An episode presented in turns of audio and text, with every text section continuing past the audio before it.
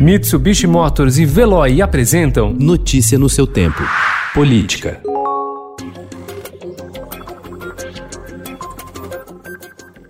Programas de transferência de renda para a população mais pobre, nos moldes do auxílio emergencial do governo federal, estão sendo discutidos por ao menos 30 candidatos a prefeito nas principais cidades do país. Com variações nos valores e no alcance da população beneficiada, há propostas em nove capitais, onde vivem cerca de 34 milhões de pessoas, feitas por representantes de todos os lados do espectro político.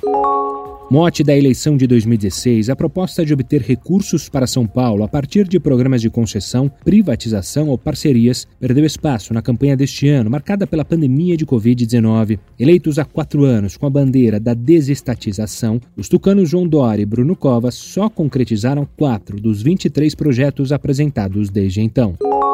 A campanha antecipada pela reeleição do presidente Jair Bolsonaro em 2022 saiu das redes sociais para as estradas e ruas do país. Num tom eleitoreiro, entidades ruralistas e empresariais instalaram outdoors com a foto do presidente e mensagens de incentivo nas margens das rodovias que interligam a Amazônia, o Centro-Oeste e o Nordeste.